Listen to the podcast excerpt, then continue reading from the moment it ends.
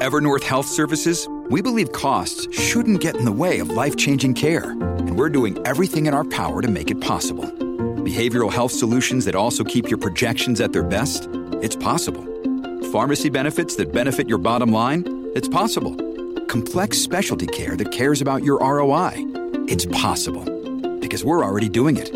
All while saving businesses billions. That's Wonder made possible. Learn more at evernorth.com/wonder. This episode is brought to you by Shopify. Whether you're selling a little or a lot, Shopify helps you do your thing, however you cha-ching. From the launch your online shop stage, all the way to the we just hit a million orders stage. No matter what stage you're in, Shopify's there to help you grow. Sign up for a $1 per month trial period at shopify.com slash special offer, all lowercase. That's shopify.com slash special offer.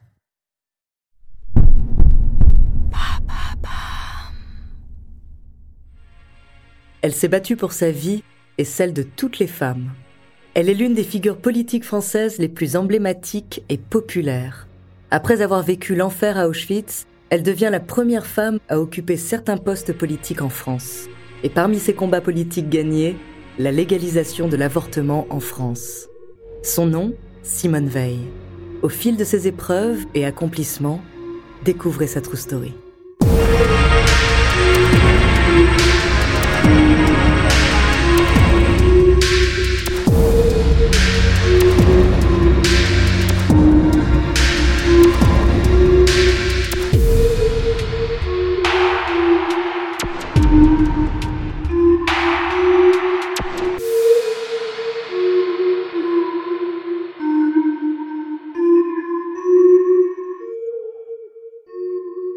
Bonjour, ici Andrea Brusque, bienvenue dans True Story. Aujourd'hui, je vais vous parler de l'adolescence tragique dans les camps de concentration d'une des figures les plus emblématiques de la politique française, Simone Veil. Attention, cet épisode s'adresse à un public averti. Certains propos pourraient heurter la sensibilité des plus jeunes et des personnes fragiles. Tout le monde a déjà entendu parler de Simone Veil. Pourtant, Connaissez-vous réellement son histoire? Retour sur son parcours incroyable et inspirant. Simone Jacob est née le 13 juillet 1927 à Nice, dans une famille juive non religieuse, incroyablement cultivée et amoureuse de la France. Elle est la cadette de quatre enfants. La jeune fille entretient une relation fusionnelle avec sa maman Yvonne. Mais la Seconde Guerre mondiale va lui faire vivre une adolescence tragique. Après l'offensive allemande de 1940, André Jacob, le père de Simone, architecte, se voit retirer le droit d'exercer son métier. Le sud de la France, sous occupation italienne, représente un refuge pour les juifs français.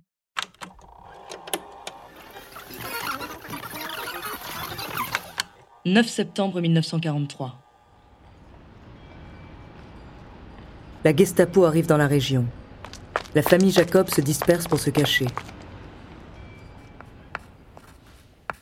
En mars, Simone passe le bac. Les dates de l'examen ont été avancées de trois mois par crainte d'un débarquement par la Méditerranée. Le lendemain, Simone, âgée de 17 ans, est arrêtée par la Gestapo. Les SS retrouvent les traces de sa famille dans les jours qui suivent. 60 ans plus tard, elle revient sur sa déportation sur le plateau de Culture et Dépendance sur France 3.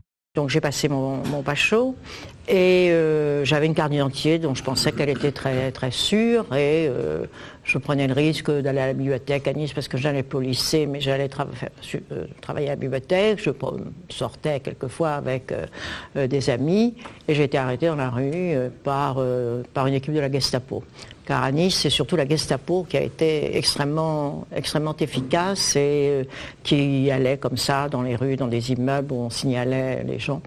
Et j'ai donc été arrêtée. Et euh, emmené euh, à l'hôtel Excelsior où tous les juifs étaient mis en attente entre l'arrestation et le départ pour Drancy qui se faisait une fois par semaine. Et là on était en début de semaine. Et comme j'étais avec un ami je lui dis donner une adresse où je savais que enfin, normalement ma famille n'allait jamais parce qu'ils étaient cachés de leur côté habitaient de leur côté. Et ce garçon a été, suivi et ma mère était là et ma sœur, donc ils ont été arrêtés comme ça. Simone retrouve sa mère, une de ses sœurs, son père et son frère, qui se sont aussi fait arrêter dans un camp à Nice. Elle est transférée avec sa mère et sa sœur Madeleine du camp de Drancy dans le convoi numéro 71 au camp d'extermination d'Auschwitz. Le voyage dure deux jours et demi dans des conditions atroces. Euh, on arrivait épuisé, euh, en même temps très, très angoissé, très stressé, mais surtout épuisé. On n'avait pas eu à boire, on avait très mal respiré, on avait très mal dormi puisqu'on était dans des wagons euh, à bestiaux où on était une centaine entassés les uns sur les autres, des enfants qui, pleuraient, des vieillards en très mauvais état, de grands malades. Et on arrive dans une gare, on ne sait pas où. On avait vu qu'au au départ, on avait espéré qu'on rêvait, enfin on espérait qu'on restait en France. Puis après, on dit, bon, on, a traversé toute l'Allemagne. Il y avait une toute petite lucarne par laquelle on pouvait voir un petit peu quelquefois les gares dans lesquelles on s'arrêtait et voir le nom des gares. Et puis, euh, on a franchi, je me souviens, quand on a passé euh, euh, Francfort, enfin, Francfort sur le Der, et on est euh, on s'est dit, bon, ben, là, on est aux confins hein, de, l'Est. Enfin, on s'est dit, est-ce qu'on est en Allemagne ou en Pologne? Euh, D'ailleurs, Auschwitz était plus ou moins annexé, euh, cette partie de la Pologne était plus ou moins annexée. Dans le convoi, elles ont prévu de quoi se ravitailler.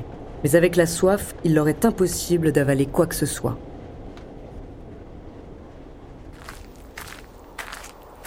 À la sortie des wagons, elles sont précipitées par des hommes en tenue de bagnard. Les chiens des SS se jettent sur elles. Ensuite, elles sont conduites avec les autres dans une grande pièce bétonnée. Là, on leur demande leurs bijoux et leurs vêtements. Sur les conseils d'un prisonnier, Simone prétend avoir plus de 18 ans. C'est ce mensonge qui lui évite l'extermination. Suite à l'hiver et une épidémie de typhus, le camp n'est pas très plein. À leur arrivée, les femmes sont rasées. Mais exceptionnellement, certaines gardent quelques centimètres de cheveux. Simone, une jeune fille très mignonne, a l'impression de garder un peu de sa féminité par rapport aux autres convois où les femmes ont eu le crâne complètement rasé. Ensuite vient le moment du tatouage.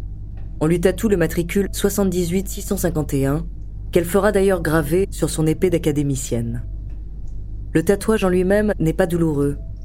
Ce sont les déportés eux-mêmes qui le font à l'aide d'une plume pointue à l'encre indélébile. C'est ainsi qu'est signée leur perte d'identité. Simone est condamnée au travail forcé. Ses missions décharger des camions de pierre et porter des sacs de ciment. When you need mealtime inspiration, it's worth shopping Kroger, where you'll find over 30,000 mouthwatering choices that excite your inner foodie. And no matter what tasty choice you make, you'll enjoy our everyday low prices, plus extra ways to save, like digital coupons worth over $600 each week. You can also save up to $1 off per gallon at the pump with fuel points. More savings and more inspiring flavors make shopping Kroger worth it every time. Kroger, fresh for everyone. Fuel restrictions apply.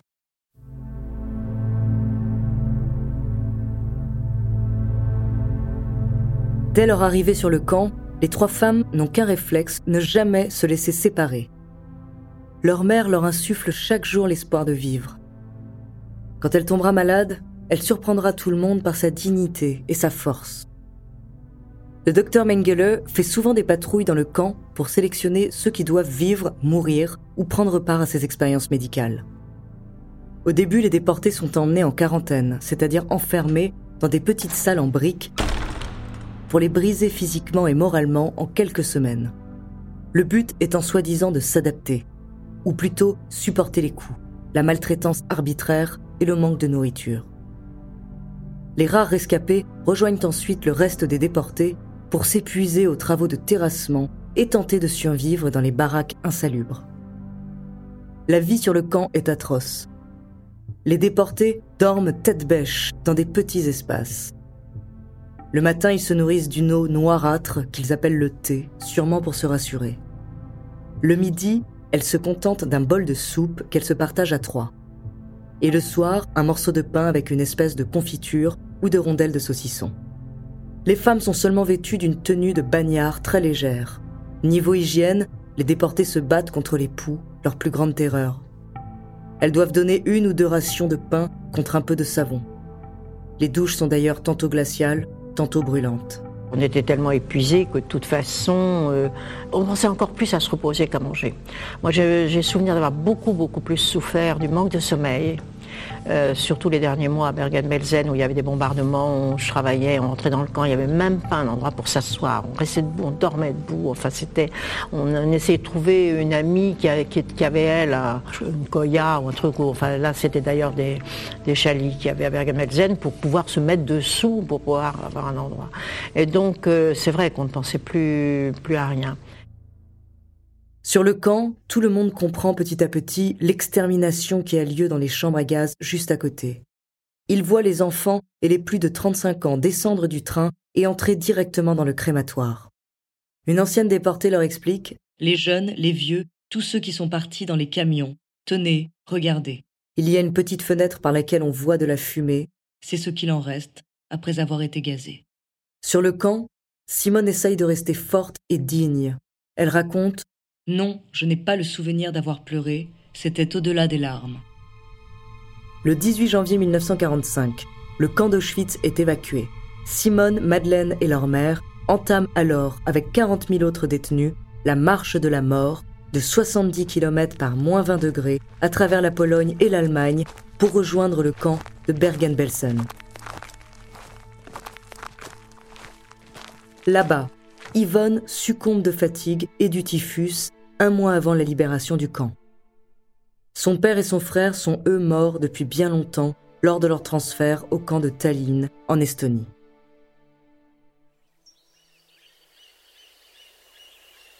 Au mois d'août 1945, Simone passe quelque temps dans une maison de repos en Suisse. Là, elle se refait une santé. Les deux sœurs reviennent en France le 23 mai 1945, soulagées mais à jamais marquées par leur vie dans les camps. À son retour, Simone choisit de faire taire ses souvenirs de déportation. Elle reviendra à Auschwitz des années plus tard avec ses petits-enfants qui voulaient en connaître plus sur son passé.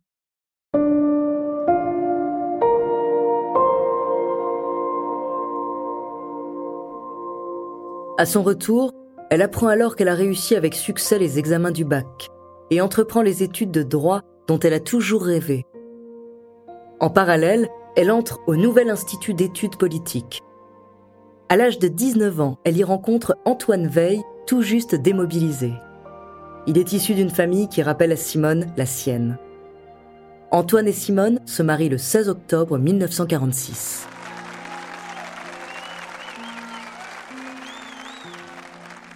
Après ses études, en 1957, Simone se lance dans la politique elle sera la première femme à occuper un certain nombre de postes politiques et sera surtout celle qui portera la loi pour la légalisation de l'interruption volontaire de grossesse, l'IVG.